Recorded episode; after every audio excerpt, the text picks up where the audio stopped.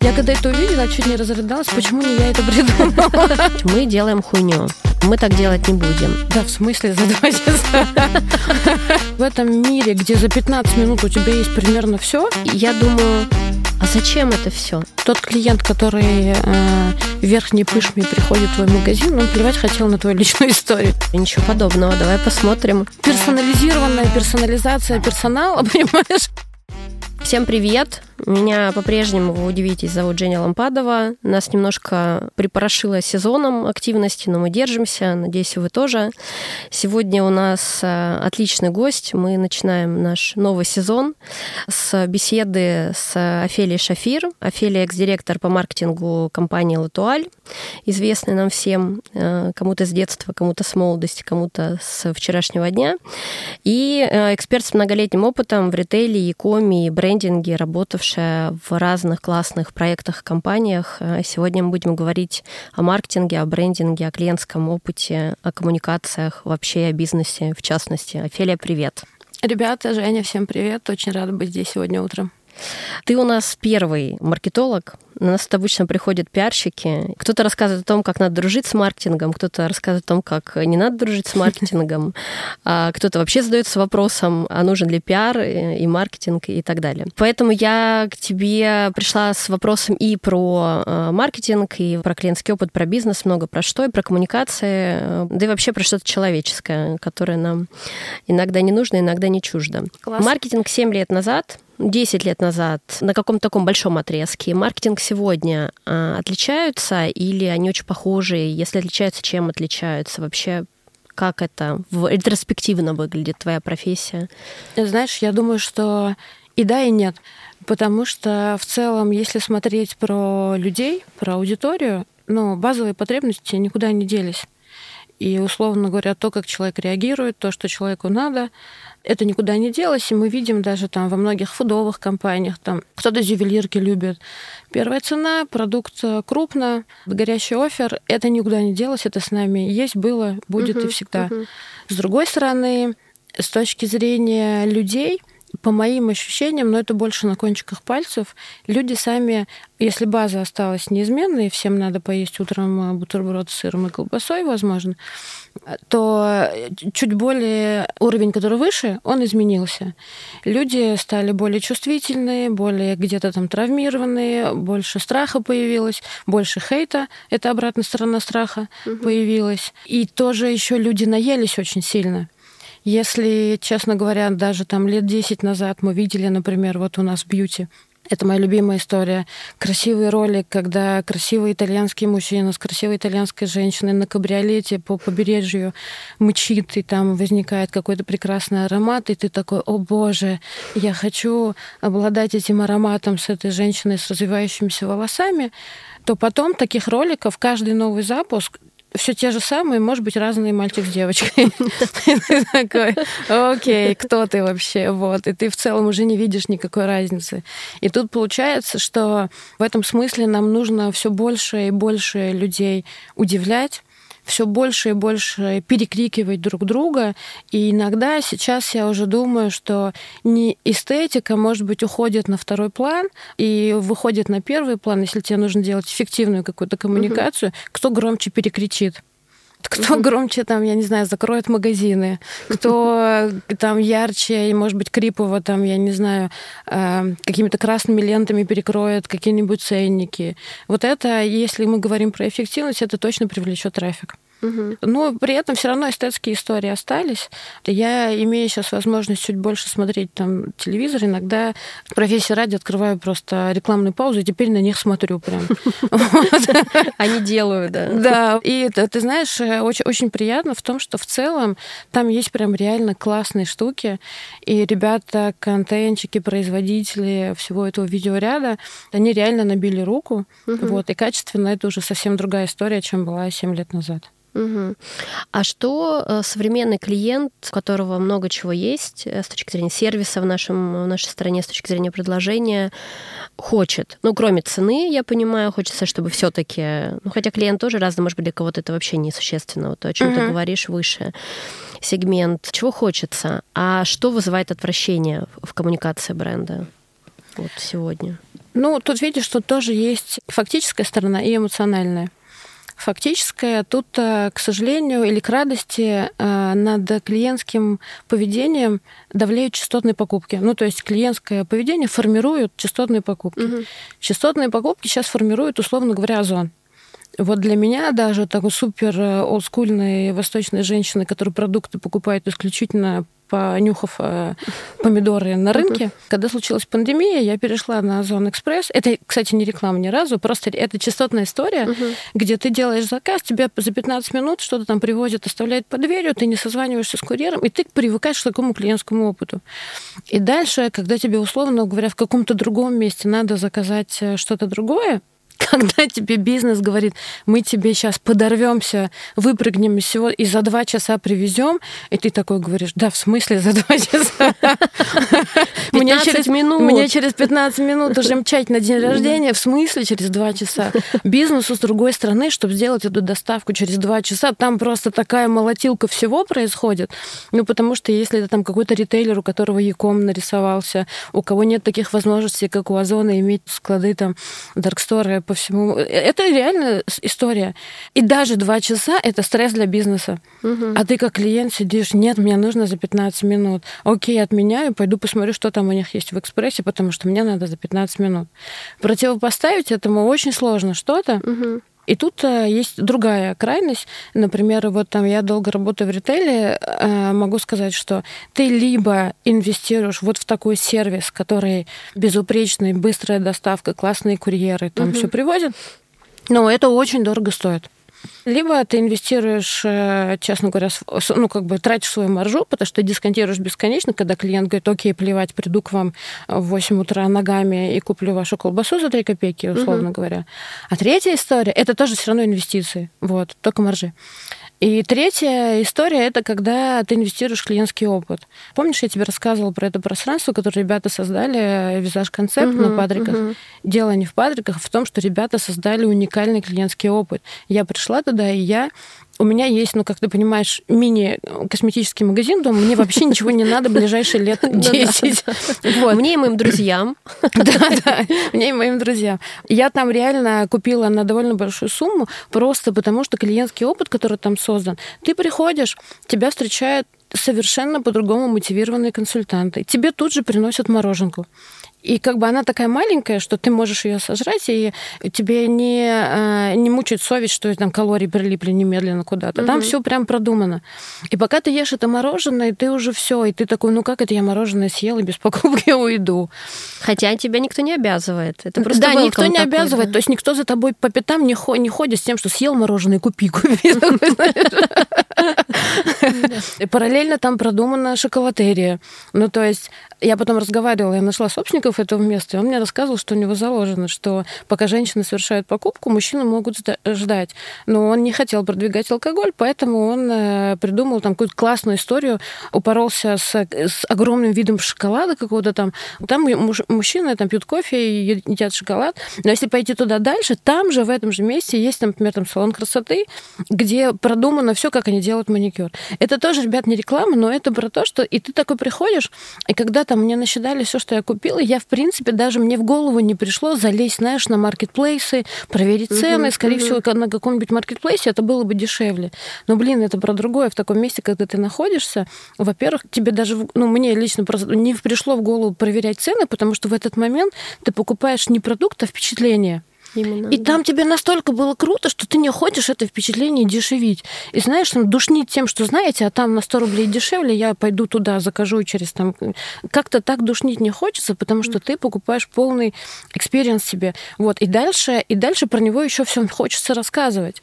Потому что вот в этом мире, где за 15 минут у тебя есть примерно все, угу это, как знаете, такой очень фаст-трек такой получается. А ведь есть целая фишечка в том, чтобы пойти, выбрать, купить. Например, вот э, в одежде, и, может быть, это моя личная история, да, но мне кажется, что у многих из нас, вот э, особенно кто там родом, знаете, там из ранних там, 90-х, когда чего-то не было, и была ситуация, завтра нужно, не знаю, на линейку куда-то, у тебя нет белой рубашки, и тебе супер срочно нужно купить. Такой ситуации, она редко бывает, потому что мы овер потребляем, угу. у нас у всех есть разнообразие всего, неважно там с какой цены, просто в целом все есть уже у людей. Люди несколько десятков лет потребляют как не в себя.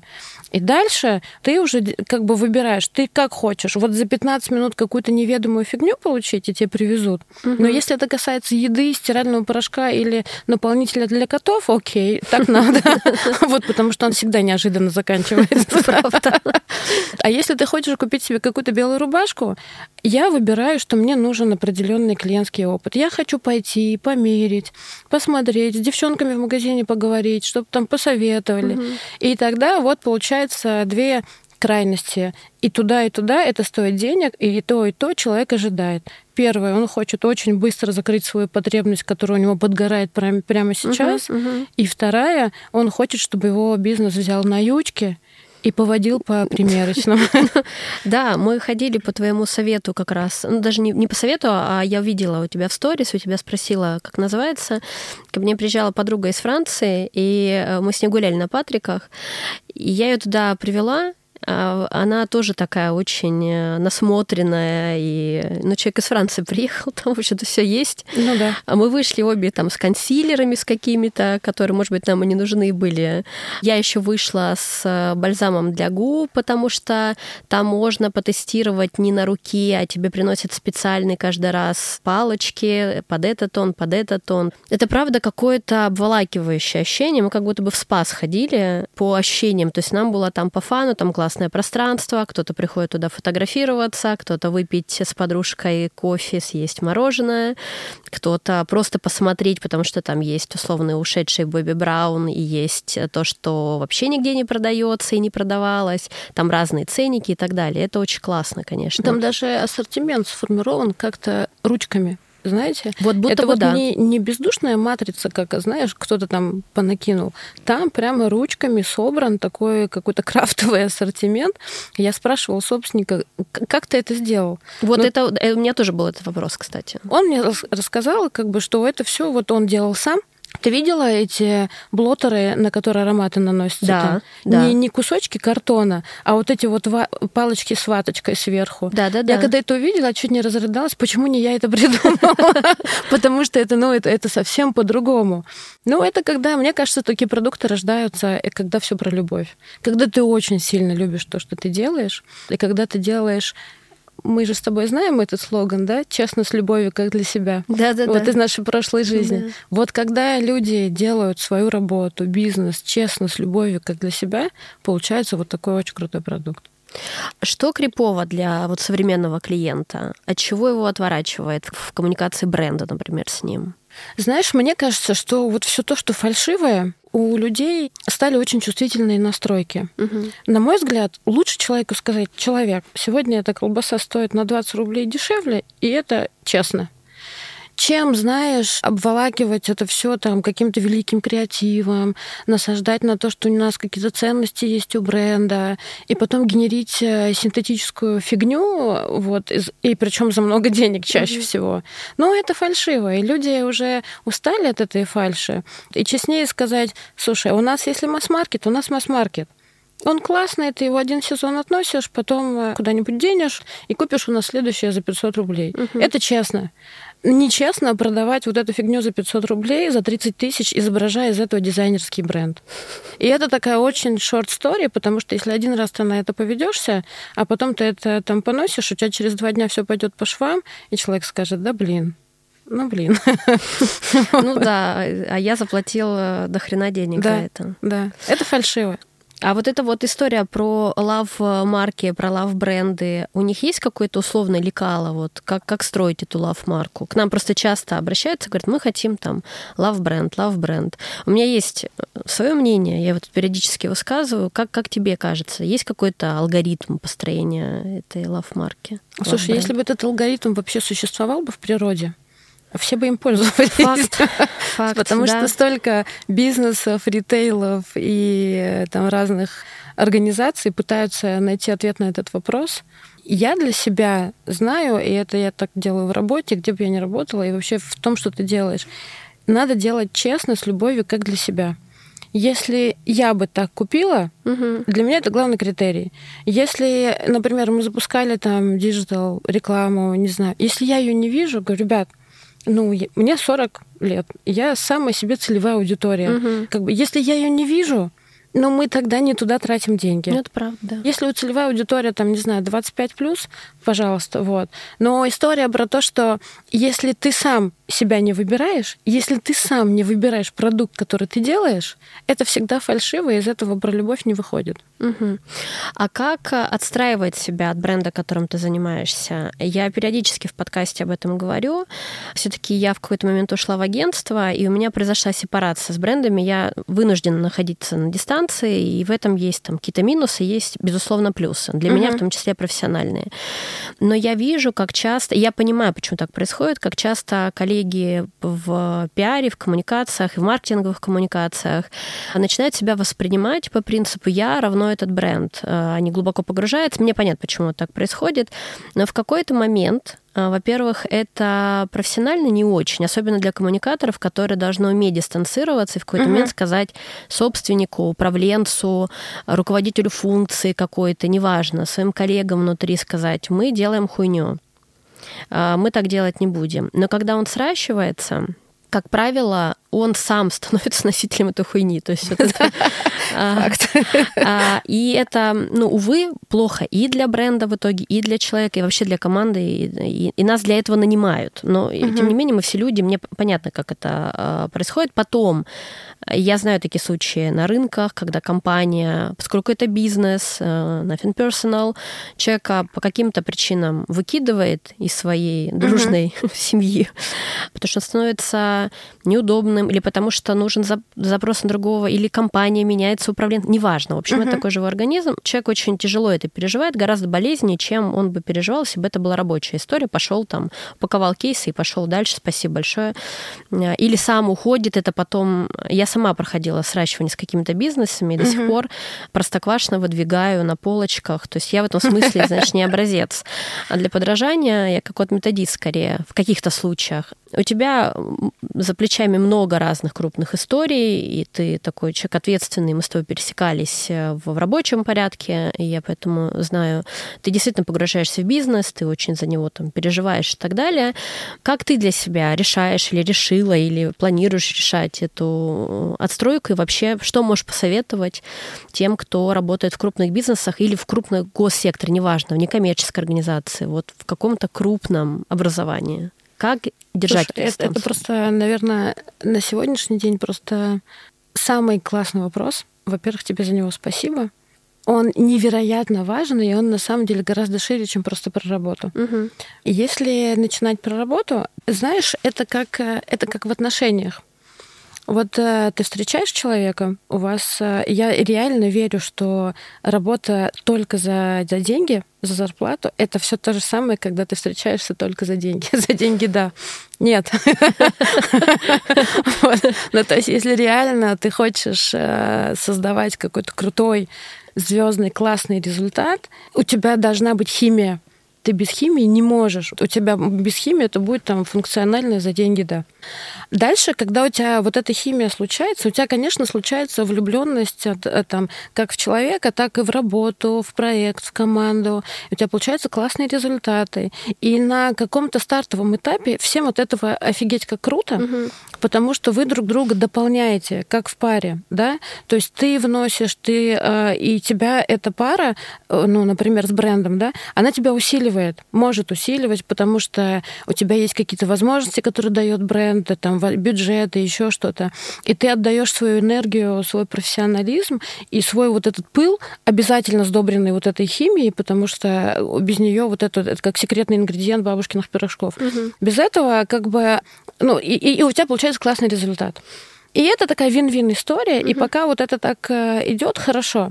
Дальше получается вот тот момент, он очень опасный на самом деле, потому что когда ты начинаешь думать, что э, ты это компания, с одной стороны, это такое немножко э, у тебя появляется корона на голове, она мешает тебе видеть объективную реальность. Да. С другой стороны, когда ты так делаешь, когда ты эта компания, где же ты? И этот момент очень важно отследить. Угу. Не знаю, год, два, три, в зависимости от интенсивности того, что ты делаешь, это окей. Но дальше очень важно, это то же самое, как в отношениях. Когда ты полностью растворился в партнере, через какое-то время вам не о чем будет говорить. И как, как говорят психологи, которых я немножко недолюбливаю, но тем не менее, типа ты все время должен жить своей интересной жизнью, читать свои книжки, смотреть свои фильмы и иметь своих друзей, чтобы тебе было что привнести в отношения, то же самое в работе. Ты должен наполняться новыми знаниями, угу. должен э, иметь э, комьюнити людей, которые не связаны с твоей работой, иметь комьюнити шире, чем твоя работа, или вообще ты должен периодически убегать, лазить в горах, там встречаться с совершенно другими людьми из Самары, Урала, там, не знаю, э, Владивостока, наполняться этими людьми, так ты сохраняешь свою идентичность. И в какой-то момент есть ловушка, которую ты точно должен уметь определить. Угу. Если ты чувствуешь себя в безопасности, когда ты, знаешь, сепарируешься как от мамы в 18 лет, вот ты дальше, если сам можешь, там, не знаю, ты начал зарабатывать сам, у тебя есть своя какая-то жизнь, еще что-то. И это твой выбор оставаться, ну, ты уже сам вносишь свой вклад в семью, тогда ты продолжаешь работать, но это у тебя уже не вопрос выживания, потому что ты, если оторваться от мамки, умрешь просто. Угу. А это вопрос того, что ты уже приносишь свой сознательный вклад и твое решение.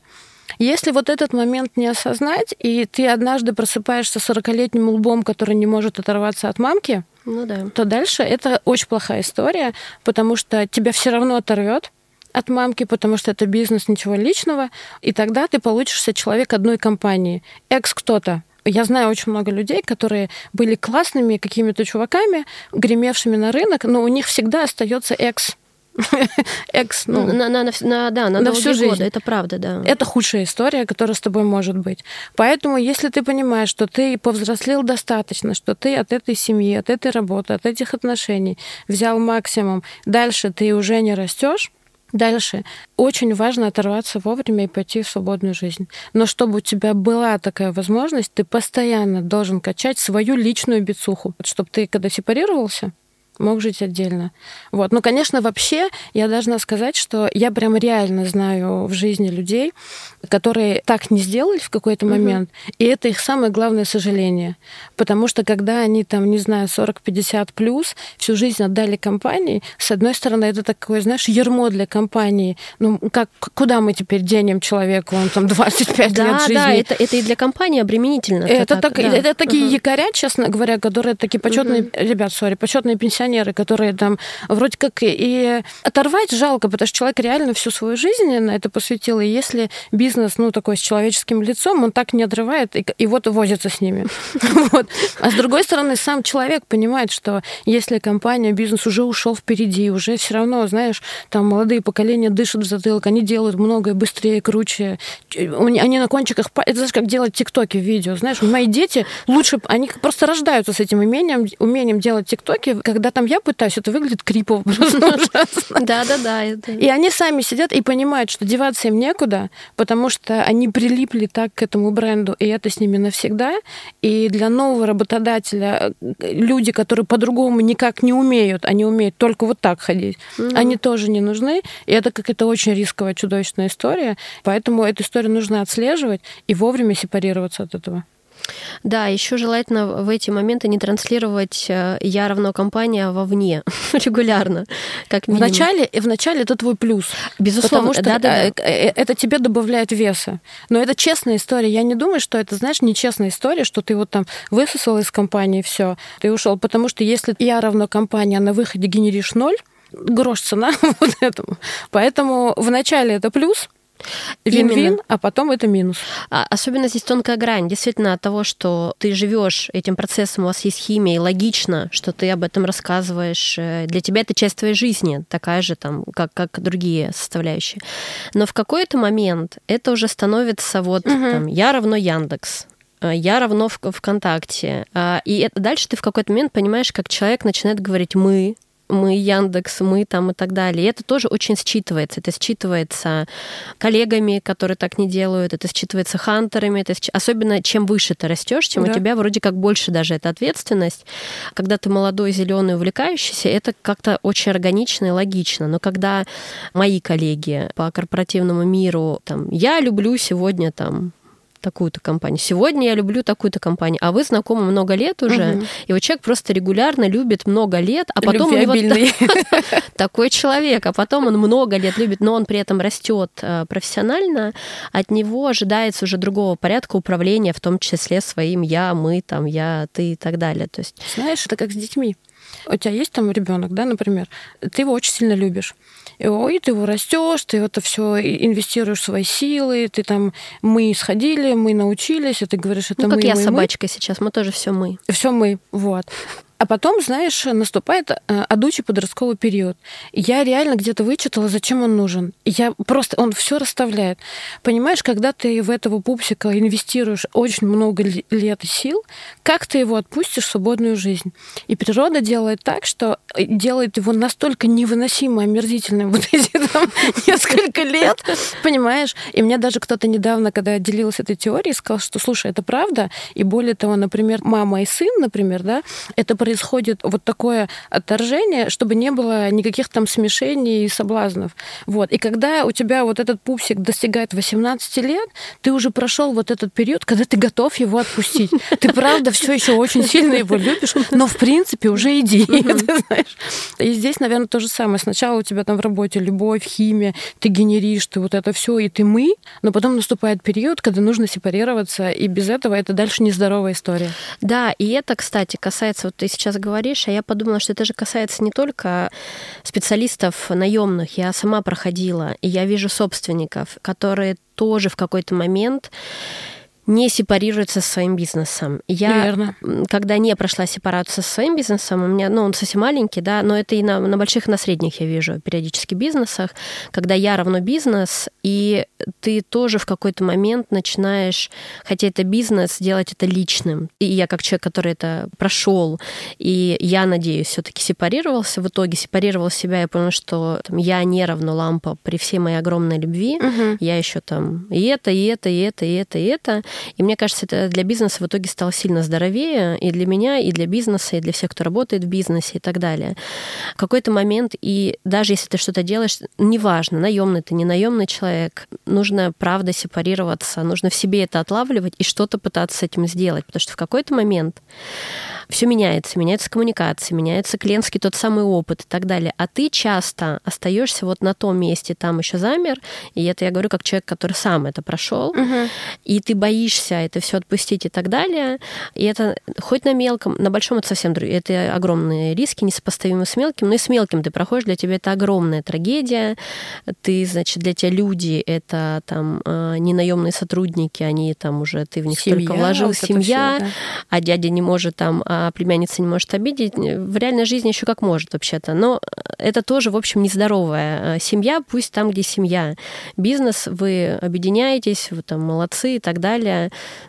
ты там как-то тащишь на своей экспертизе, на энергии, но дальше тебя усиливает твоя команда, Иначе в этом тоже не очень... Ну, то есть вы в какой-то момент просто остановитесь. То есть ты будешь тащить, тащить, тащить, потом у тебя не будет своей жизни, ты, скорее всего, остановишься, перестанешь быть конкурентным. Верно. И люди, в общем, это... То есть здесь просто обратная сторона. Наемный человек делает себя равным э, бизнесу в какой-то момент, ну или крупной организации. Угу.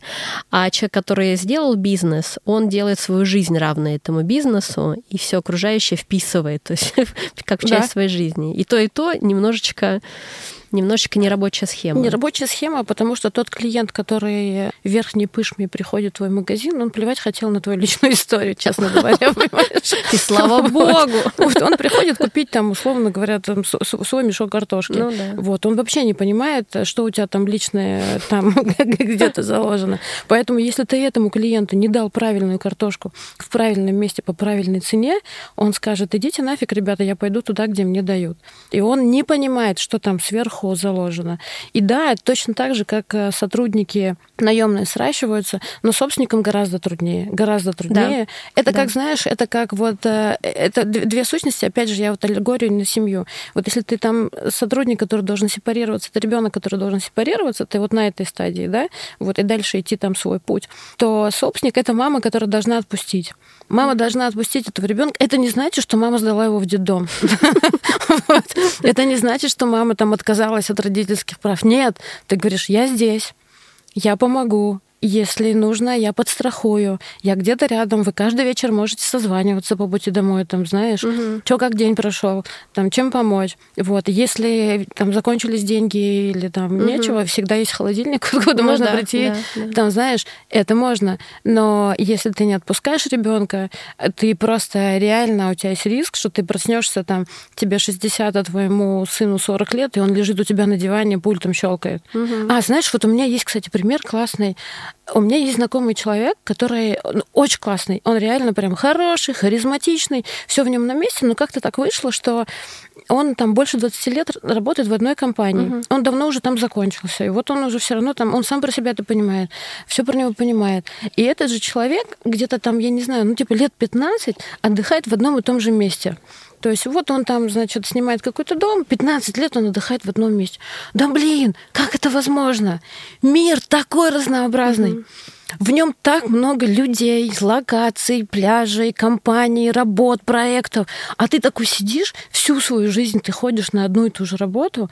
И, и может быть, знаете, это какая-то немножко кощунственная история. Там не, не у всех есть выбор, но он всегда есть. Пусть это не про то, что ты едешь там, не знаю, в какие-то там супер локации, но это жизнь, которую ты проживаешь. И в этой жизни очень много людей очень много опыта, который ты можешь прожить, очень много разных вещей, которые ты можешь поделать. Окей, у тебя нет возможности там в твоем городке менять работу, ну ты тогда научись играть на гитаре, угу. я не знаю, ходи там, будь первым в рыбалке, я не знаю, ну какие-то какие вещи, которые наполняют твою жизнь. Когда ты суживаешь жизнь до рамок одного сообщества профессионального там в одной компании, одного домика, где ты проводишь 15 лет своего отпуска, ну, для меня лично это катастрофа, и это просто, ну, какая-то непрожитая жизнь. Это жизнь, которую ты сам у себя отнял.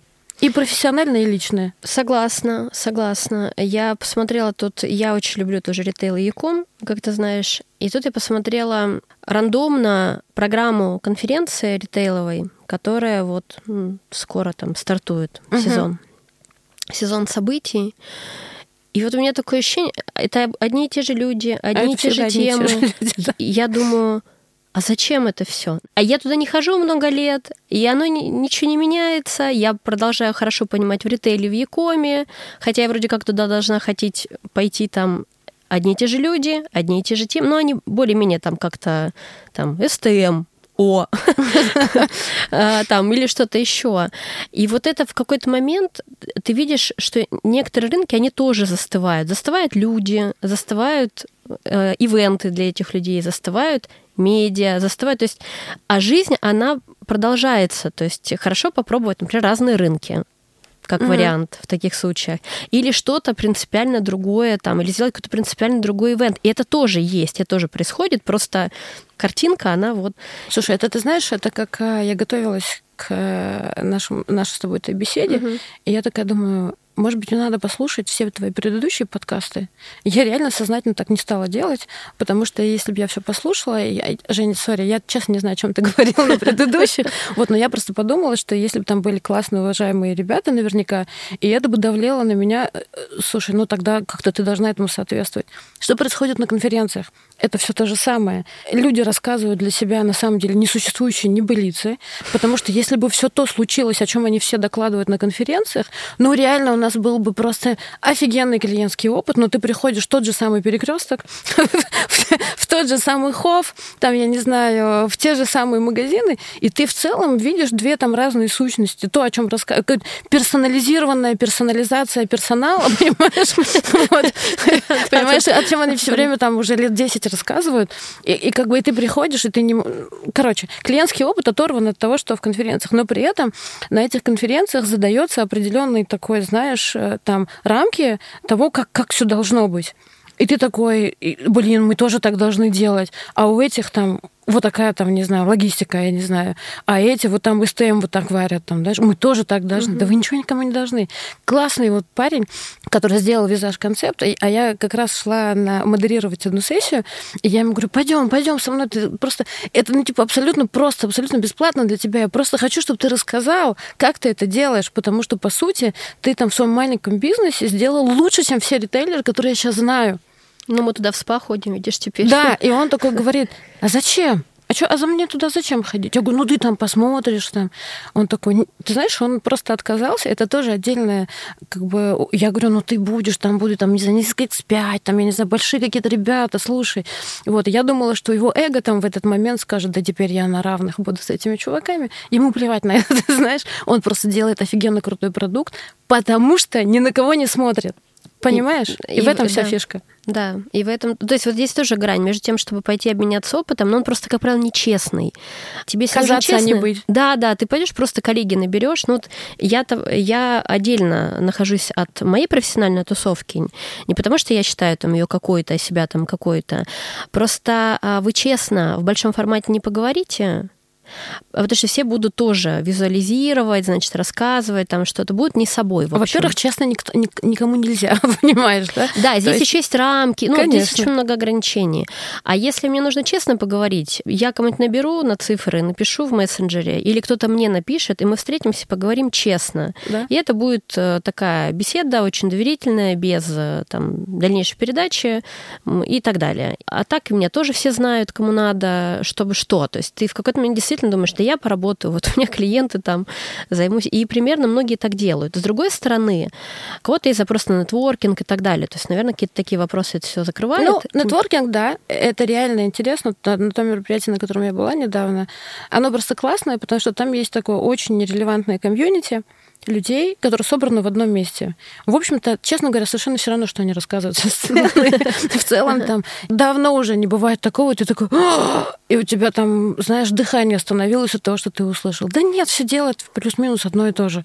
Но в целом просто, когда все люди, которые тебе интересны, там твое сообщество собрано в одном месте, ты со всеми успел пообщаться, обменяться. Все самое интересное происходит за чашкой кофе в кулуарах. Вот. Там ты со всеми концентрированно пообщался, потом ты там неделю от этого отходишь, потому что, ну, реально очень много информации. Uh-huh, uh-huh. Для этого это нужно. Но опять же, понимаешь, сегодня вот эта конференция, когда через три дня точно такая же другая, и все пошли туда, ну, это уже для меня это чрезмерно и не нужно просто. Ну да, ты просто выбираешь себе площадку, где ты встретишься. Всем, кто нужен, да, да. со всеми, кто нужен. Пошел, пообщался дальше. Или поработаешь, или, или пообщаешься уже в таком, в приватном. Ну, пошел работу работать. И пошел работу работать. Все. Все разошлись. По поводу выгорания. Вот ты сказала, что ты не слушала подкаст, а я этим вопросом озабочен там на протяжении... Мне вообще подкаст такой психотерапевтический метод. Я тут каюсь, значит, расспрашиваю, там, рефлексирую и так далее. И поскольку я сама в какой-то момент и не раз э, на протяжении своего трека сталкивалась и до агентского, и агентского с выгоранием. И я не умею совершенно отслеживать вот эту вот грань от того, что я увлечена, мне все нравится, меня это драйвит, до того, что я села, все, и я там ноль, э, э, у меня нет ресурса, сил, энергии, и вообще могу ли я, могу ли я и так далее. А, и я задаю этот вопрос гостям, все так, так или иначе работают в коммуникациях в разных аспектах, как вообще... И тут вот очень отличается как раз. Тут даже нет одного мнения. Там Саша Сосоев мне, например, сказал, я вообще не выгораю. Э, то есть для него это вопрос на уровне, ну, какого-то непонятного вопроса. Он как-то, может быть, по-другому это называет, или действительно там у него как-то он очень зрело к этому относится и так далее. Кто-то мне отвечает здесь, что я там выгорал, выгорала и так далее. А как ты относишься к, к тому, чтобы свой ресурс э, не растратить, потому что действительно энергия бесценна, энергия здоровья, особенно для лидера, особенно для человека, который там руководит многими процессами, командами и так далее, но при этом и люди ничто, значит, нас не ничто человеческое нам не чуждо, и в какой-то момент мы можем с этим столкнуться. Вот здесь как-то можно работать с собой? Как ты вообще к этому, к этой теме относишься? Что делаешь, чтобы не выгорать? Или как работаешь с собой, когда выгораешь. Вообще вот эта вот тема, она и управленческая, и, в общем-то, про коммуникацию, и про управление в широком смысле процесса. Мне кажется, это тема уже такого, знаешь, если ты про это говоришь, значит, ты уже взрослый достаточно. Значит, тут есть э, две такие сущности. Первое, да, я проходила через это выгорание, и более того, ты знаешь, э, когда я, я сама себе поставила такой диагноз, вот, я встретила Женю Валянскую, я к ней ходила на там эволюционную программу, угу. и в пике своей, э, своего такого депрессивного кризиса я выпилилась отовсюду, перестала к ней ходить, ну, просто я закончилась в этот момент, и у меня было абсолютно чувство, что я закончилась. И я ее тут недавно встретила, и она мне говорит, ну, ты как? Я говорю, Жень, ну, наверное, наверное, говорю, это было какое-то профессиональное выгорание у меня. А, а она видит, что в принципе при этом там после решения, которое я принимала, я жива, бодра, тусую, хожу, uh-huh. со всеми общаюсь. Uh-huh. Она мне говорит, это не оно. Я говорю, почему? Она говорит, «Э, потому что когда профессиональное выгорание, ты полгода потом лежишь лицом к спинке дивана и ни с кем не хочешь общаться. А я говорю, а у меня что? Она говорит, а ты просто заебалась. Хорошо, хорошо. Я говорю, это прям самое сердце. Да, да, да, это, отлично. Да, хорошо. Но про выгорание все-таки для меня это очень понятная история. Же заебалась это тоже тяжеловато. Это такой статус да, да. похожий. Для меня все равно профессиональное выгорание, оно мне понятное. Я для его для себя объясняю, когда ты теряешь смыслы. Когда ты много делаешь, ты понимаешь, что все равно ты можешь там выспаться, сходить в горы, я не знаю, в моем случае, там еще что-то. Ты батарейку точно знаешь, э, как заполнить. Ну, то есть, если ты достаточно взрослый, ты знаешь и умеешь. Кризис наступает тогда, когда ты не понимаешь, зачем. И вот это, это и есть выгорание. И когда ты, для меня, по крайней мере, я себе так объясняю, у меня наступил такой момент, когда я поняла, что я потеряла смыслы, и там я, например, на тот момент в той роли, я сама для себя закончилась, потому что я не понимала, ну, то есть операционно, технически ты понимаешь, что нужно сделать. Знаешь, заправить машину, угу. нажать на, там, на газ, и ты поедешь. И ты такие штуки рутинные понимаешь, что делать. Но если ты все таки достаточно зрелый человек, тебе нужны смыслы. И так бывает, это тоже как в отношениях. Это вот это очень все, ну, знаешь, настолько тесно связано, когда вот э, у тебя есть смыслы, ты понимаешь, зачем, ты бежишь, бежишь. Потом в какой-то момент вот та сторона, которая вторая, партнер, бизнес, работодатель, он остается там, где был, а ты побежал дальше. И у тебя есть вариант, либо ты страдаешь в этих отношениях, когда ты вообще-то уже ушел далеко, но у тебя есть там социальные, корпоративные иные, и, и иные обязательства, где ты должен оставаться, а ты уже вообще про другое. И ты тогда просто начинаешь задыхаться вот в этих вот там каких-то отношениях, в которых ты есть, угу. и тогда дальше начинается супертоксичная история потому что ты душнишь, тебе плохо, ты ходишь всем рассказываешь, что все плохо, здесь все не так, ты начинаешь mm-hmm. вот этот свой яд распрыскивать э, во все вокруг. Тут тоже это взрослая история, ты должен про себя это понять. И ты либо находишь для себя новый источник смыслов, в том, чем, что ты делаешь э, в этом партнерстве, там, в этом союзе, да, если смыслов нет, как это, отпусти и забудь, как в мультике. Нужно идти дальше, потому что иначе просто помимо того, что ты сам себе отравляешь жизнь, особенно если ты лидер, особенно если ты такой, знаешь, имеющий влияние на компанию, на комьюнити человек, ты становишься супер токсичным для всего вокруг. Вот, и держаться за это не нужно, отпусти, и люд, людям жизнь не отравляй, потому что они на том уровне, в котором там все работает, это не, не все ушли туда, куда ты ушел. Все, у всех остальных смыслы остались. Не мешаем, идти дальше, угу. ищи свои новые смыслы. Супер, спасибо большое. Тут действительно очень крутая грань между заебалась э, и э, или заебался и выгорел, правда. Извини, пожалуйста, но даже когда понимаешь, когда ты супер устаешь, когда ты работаешь 24 на 7, ты делаешь там кучу проектов, но ты имеешь смыслы, ты никогда не будешь в состоянии заебалась, потому что тебя это будет травить. Ты будешь спать два часа ночью, ехать на ночные застройки, угу. улетать в Волгоград, Калининград угу. там, и все это делать это состояние наступает все равно, когда ты смысл теряешь. Факт, да. Скажи мне, пожалуйста, еще я хотела у тебя спросить про российские бренды. Вот твой топ-3 российских брендов, которые делают очень конкурентный сервис ли, услугу ли, конкурентную товар ли.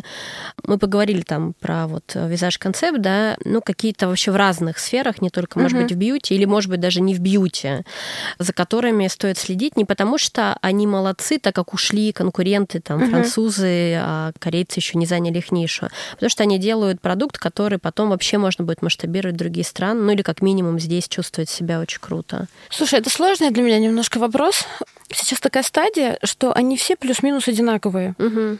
Ну, кто вот немножко выбился уже из такого, знаешь, э, поля красивого маков, где их они все примерно одинаковые, ну, там очевидно, что выбился 12 сторис, uh-huh, да? Uh-huh. Вот. То, что они делают там на, на российском бизнесе. Ну, такое, ну, с другой стороны, вот мы, прости, пожалуйста, что я перебила, мы зашли с подружкой к ним, и подружка говорит, ну, это такой кос это все равно как бы немножечко не аутентичная получается штука. То есть это как бы... Ну, равно... слушай, ну аутентичная гжели хохлома, ну это такое, ты знаешь, как бы немножко плесенью попахивает, угу. на мой взгляд. То, что ребята себя нашли, и более того, ты знаешь, эта история как э, если посмотреть, скорее всего, цифры продаж, что продается у нас по стране, скорее всего, там продается какой-нибудь цветочный горошек, там цветной, uh-huh, вот это все. Uh-huh. Если посмотреть там топы продаж какой-нибудь Wildberries, там все понятно, что люди в массе покупают делать то, что... Я не то чтобы там типа супер бренд-амбассадор 12 Stories, мне просто нравится, что они нашли свою нишу и имеют смелость ей следовать. Uh-huh, uh-huh. Может быть, они не станут там российским H&M, Никогда. Вот. Но они нашли нишу, и ты знаешь, они тоже обладают такой функцией, как немножко воспитывать аудиторию. Uh-huh. Ну, то есть ты на них смотришь, и такая, знаешь, вот я там себе платье купила коричневое. Я, я раньше думала, что коричневый это какой-то такой ужасный цвет, который никогда мне не подходит. А как-то так сделали 12 Stories, что он так у них красиво смотрится, и ты вроде бы надела, и уже класс. Они такой, знаешь, немножко воспитательную uh-huh. функцию, вкусов нас воспитывают. Это с одной стороны. С другой стороны, есть малыши типа визаж-концепта, которые меня восторгают тем, что идут э, против всего. С третьей стороны, вот совсем недавно я обратила внимание, что Глория Джинс. Глория Джинс, они сто лет в обед существуют. Uh-huh. Кто туда вообще ходит? Ты видела их новые магазины? Они стали как H&M. Они сделали ребрендинг, у них классные такие белые, четенькие магазины с рейлами как надо. То есть, и у них стала, знаешь, коллекция такая очень похожая на H&M. Угу. Вот эти все штуки происходят. В целом, например, там есть бренд, который я все время ношу на какие-то мероприятия. Белый костюмчик, который мы с тобой да, тогда, да, да, помнишь, шикарный, присмотрели? Шикарный. Он классный. Угу. У них э, цена, качество э, соответствует тому, что вот они делают. Такого много. Или, например, есть мой любимец э, тушка Юрьен Сабо. Ну, слушайте, у меня были все туши всех марок, от самых люксовых до самых там этих. Но если меня спрашивали подружки, что купить, я им говорила, купите КБР за 300 рублей – лучше туши нет. И это реально лучше, чем э, вот эти гиганты Maybelline, Max Factor. Угу. Ребята в России делают самую классную тушь. Вот я тебе тоже советую, кстати. Круто, круто. Вот, создала ее тоже в свое время Наташа Ракачу, у которой есть свой бренд, который она сейчас угу. делает, Russian Beauty Guru. И она, кстати, делает прикольные штуки. Они сделали палетку, например, э, с визажистом Сафи Коваленко Александр Сергеевич Пушкин. Да, я видела. Ну, это такие, угу. вот это как если ты говоришь про самобытность, идентичность, это оно. Если мы говорим про классные продукты, типа Vivian, э, вот эта тушь Кабаре, ну, реально это просто лучшая тушь. Зелинский, который делают там классные продукты. Это же все тоже все наши продукты, uh-huh. наши бренды. Зелинский, кстати, тоже очень классная история, как они сумели найти и позиционирование, и то, как они продаются, и каналы продаж. Я смотрела их обороты не так давно. Ну, слушай, они супер впечатляют для локального российского бренда. Я вот фанатка Августа, ювелирки Августа, Августа классная, да, которая для меня и про аутентичность, и про то, что мы разговаривали, как раз обсуждали с моей э, подругой из Франции, она говорит, ну, они делают там какую-то базу, которая есть и во Франции, и в Германии, то есть это не масштабируемая история. Я говорю, ничего подобного, давай посмотрим, поскольку я мало в чем разбираюсь, угу. потребительски, вот, мало почему упарываюсь, но э, в каком-нибудь серебре авторском это я могу разговаривать тут все бренды российские, угу. начинающие, продолжающие начинающий, заканчивающий. Я могу поддержать разговор, и я везде обращаю внимание. В Турции я буду, во Франции я буду, uh-huh. обязательно где-то буду искать эти шоурумы там какие-то и так далее. И смотреть на массовую бижутерию. В общем, я на это и на чужую я обращаю внимание. То есть меня это прям, правда интересует. И Август просто очень много всего придумал в принципе. То, что сейчас угу. тиражируется, это не обязательно только база. Ну, база базой, а вот, э, то есть у них, мне точно кажется, есть потенциал. Они в определенной нише, они не массовый сегмент, они там не Sunlight, которые... А вот я тебе как раз хотела сказать, что самое крутое в этих малышах, ну, все равно в рамках там больших ритейлеров, угу. это малыши, да? Конечно. Самое крутое в этом это иметь достаточную мышцу, не превратиться в Sunlight. Ну, это не значит, что у Sunlight, у Sunlight тоже есть там свой свое поле, своя поляна, и они там прекрасно себя чувствуют. Но когда ты малыш, и ты понимаешь, что вот эту там, знаешь, штуку ты можешь продать килотоннами, и я так делать не буду, угу. блин, ну это, это реально дорогого стоит, когда ты сохраняешь свое лицо и свою идентичность. Ну и да, вот потому что тот, тот же август стоит на том, что мы российский Тифани, вот нас вообще не, нам плевать, мы будем открывать. То есть они тоже, дора... вот как 12 Stories, они тоже доращивают свою аудиторию. У кого-то нет там денег на там приличный чек, угу. что уж, это не дешевая ювелирка, но они делают какой-то классный мерч. Я вот вижу много молодых ребят, которые там, кто-то покупает классный мерч, там, кто-то копит, кто-то по акции, кто-то... Ну, то есть вот это соприкосновение с брендом, у них есть считываемая стилистика при этом, они делают классные лукбуки. Ну, то есть если ты сегодня не, не покупаешь, у тебя нет возможности, например, ты растешь с этим, это становится... Насмотренность. Они для своей аудитории создают ту самую насмотренность, и если там раньше была возможность, может быть, там где-то еще там на улицах Парижа, условно говоря, видеть, да, вот, но если у тебя нет такой возможности, в целом то, что делают вот эти современные классные бренды, они создают, ты пока листаешь этот Инстаграм, у тебя появляется своя насмотренность, и завтра ты уже не будешь там зашкварно навешивать на себя все люстры мира, там, знаешь, ну а, а скорее всего выберешь а, там какую-то лаконичную историю. У меня, кстати, есть прикольная история про ювелирку, раз уж ты заговорила. Это тоже ни разу не реклама, это про то, что ты говоришь, что просто люди копят, стараются накопить и потом купить, потому что чек высокий. Когда-то давным-давно я разговаривала с... Я не помню, то ли это собственник был, то ли генеральный директор бронинского ювелира. Угу. Мы у них закупали цепи, и когда он проводил экскурсию по заводу, он мне говорит, слушай, ну у нас, понимаешь, говорит, это такая история, ну у них дорого все всегда было. И я у него спрашивала, как вот вы выживаете там в мире санлайтов угу. и же с ними? Он говорит, нет, у нас все по-другому. У нас, понимаешь, говорит, вот там приходит женщина, она выбирает себе серьги, а они там дорого стоят. Она уходит, она не сразу, она копит. Угу. Она копит, копит, потом, когда она накопила на эти серьги, она приходит, для нее это целое событие. И она вот это событие, значит, она себе его покупает, а потом эти серьги она передаст по наследству дочке, Именно. а дочка внучке. Проблема только одна, что женщины эти заканчиваются. Других проблем нет. Да, ну, слушай, я вот просто сейчас вижу, что они делают в маркетинге, я знаю, кто им это делает, вот. Я думаю, что сейчас у них э, пошла уже новая аудитория, судя по всему. Но в целом это была дол- долгая история, но это про то, что это про ценность бренда, которую нужно создавать, понимаешь? Вот ты там, они, например, там в советское время создали эту ценность, и люди были готовы копить, инвестировать и передавать. А если ты ценность бренда не создаешь, к вопросу о маркетинге, тогда ты, ну, однодневная фигня, понимаешь? Ты купил, выкинул, и ты, если однажды закроешь все свои магазины, никто даже не заметит, понимаешь? Ну, да. Или заметит, но переживет достаточно быстро, потому что пойдет там а, и что-то купит. Мне вообще очень радует, что происходит с российским э, ну и большим и небольшим бизнесом, потому что там Лайм, который поменялся, uh-huh. который становится Зарой, Глория Джин. Э, мы тут э, дискутировали недавно с коллегой. Коллега мне говорит, имеет право на эту точку зрения, безусловно, говорит, что все это растет, потому что там условно ушла Зара, ушел H&M, там ушел еще кто-то, еще кто-то. У меня другая позиция. Я захожу в Лайм, мне нравится, как они поменялись, мне нравится, как они стали отшивать. Я захожу в 12 сторис э, с подружкой, она берет себе шоколадного цвета водолазку, и у нее вот, э, она бы тебе сейчас подтвердила, что у нас был такой же диалог, она говорит, ну я какой-то цвет, не знаю, померили разное, а ей очень, то есть оказывается, это очень круто, э, этот цвет смотрится угу. и так далее. Мне кажется, что или там у нее я там фанат Августа, и фанат еще очень многих российских uh брендов классных, которые там аутентичные, мега, на мой взгляд, очень классно, при этом без лупка делают, что-то обыгрывают и так далее. Мне кажется, это вполне себе в их случае оправданный, оправданный рост. То есть, да, ушли, но это не история про то, что вариантов нет, и я Слушай, вариант идти. был. Вариант совершенно точно был. Я совершенно точно знаю, какой был у нас сценарий.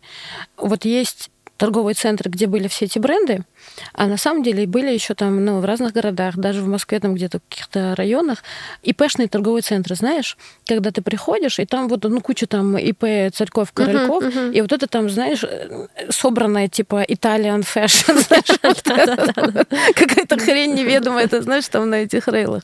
Я больше всего опасалась, что когда начался Великий Исход, что наши торговые центры, ну, там, вот этот весь шопинг превратится uh-huh. back to вот эти, знаешь, там, 90-е, когда в Лужниках на картонке там джинсы uh-huh, мерили, uh-huh. понимаешь? Я этого Ус- тоже очень боялась. Условно говоря, что, э, ну, то есть свободные площади пустовать не будут, их наберут, вот эти нарежут ИПшники uh-huh, садовода. Uh-huh. Но это же не произошло, потому что ты приезжаешь там, не условно, в авиапарк, ну, там реально прикольно сейчас пройти, там куча классных каких-то брендов, кто-то адаптировался, кто-то переименовался, угу. кто-то там переребрендился. В целом, мне, лично мне вообще нравится, что происходит. И более того, ты знаешь, ну, все равно, когда ты достаточно уже взрослый, ты понимаешь, что не бывает только черного и только белого. Очень много есть полутонов. И то, что с нами происходит, здесь тоже очень много полутонов. Есть, безусловно, то, что нам всем не нравится, угу. да. Есть, безусловно, как бы нам нравилось, наверное, как раньше, нам бы всем нравилось. Но я тебе скажу, что если бы было как раньше, очень многого бы с нами не произошло. Глория Джинс не стала бы такой модной. Лайм не стал говоря. бы очень крутым. Лайм бы не сеткой. стал таким классным, понимаешь, э, не знаю. Э, ну, то есть очень много. Все равно, ты знаешь, как э, говорят всякие люди, которые про личностный рост что-нибудь понимают, это все равно вот с бизнесом то же самое. Ты растешь только через кризис ты в теплых условиях под Согласна. одеялком у мамы подмышки, ты не растешь. Ну, ты там... Ты греешься. Под... Ты греешься, ну, ты физически там можешь достигнуть, достичь какого-то размера, понимаешь? А потом ты либо деградируешь, ну, как бы, ли, либо растешь, ты не можешь стоять на месте. И я думаю, что вот тот там период э, для бизнеса, который был, вот мы, знаешь, как у мамы подмышкой росли, Угу. Ну, как-то росли, там, ходили во двор, там. Кого-то еще ковид по, подогрел, кого-то. По носу получали, там, знаешь, кого-то ковид подогрел. Но дальше все равно вот из этого кризиса это то же самое происходит и в профессиональном, и в личностном росте. Ты проходишь свою личную мясорубку, или профессиональную, или бизнесовую, и ты из этой мясорубки либо превращаешься в фарш, угу. либо ты как феникс по-новому движешься вперед. Вот то, что я вижу то-то, да, кто слабак, кто не сумел, кто не адаптировался, кто погрузился в пучину там своего, своих страдашек, угу. тем действительно очень трудно. Но те, кто собрал силу в кулак, знаешь, походил в зал и накачал себе бицуху, сказал, теперь я живу так, Угу. Ну, потому что есть макро, как говорят китайцы, не можешь поменять обстоятельства, поменять свое отношение к ним. На макро ты не можешь повлиять. Но ты можешь повлиять на то, что ты делаешь в своей ежедневной жизни. И то, что происходит с российскими брендами, какое поле для роста получили все эти малыши, о которых мы говорим. Угу. То, как большие ребята переобуваются. И пере... меняются тоже. Да, да, и захватывают каждую свою поляну. Угу. Мне нравится, что происходит.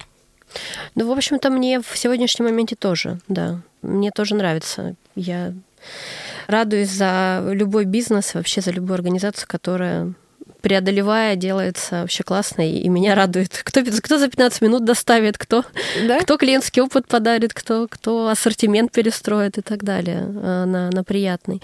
И последний у меня к тебе вопрос. А наш как раз традиционный. Кофе или вино? Какой, какое, когда, зачем? Американо и просека. В какой очередности? Очень зависит от контекста. Американо я стала пить, потому что я прочитала исследование, что кофе с молоком не усваивается от слова совсем. И, а со всеми вот этими там заменителями мне невкусно. Угу. Я вообще не могу, не понимаю вот эти там пластиковые сигареты и там вот эти все угу. штуки, которые такой эрзац, знаешь, это не заходит в меня. Отлично. Спасибо тебе большое. Пусть хорошее настроение будет с просека, без просека, с американо, без американо. Такое устойчивое, знаешь. Главное, классные люди. Вот. Да, потому что ты — это тот, кто тебя окружает. Если тебе что-то не нравится, реально, посмотри, кто рядом с тобой. Потому что если ты притягиваешь к себе классных, э, драйвовых, глубоких, совершенно разных людей, это все миллион граней тебя самого. Если вокруг мрак, и люди все какие-то не те, чувак, посмотри в зеркало, что-то с тобой не так. Я мой источник вдохновения, хорошего настроения, эти люди вокруг. Спасибо тебе за тебя, Жень. Спасибо, спасибо.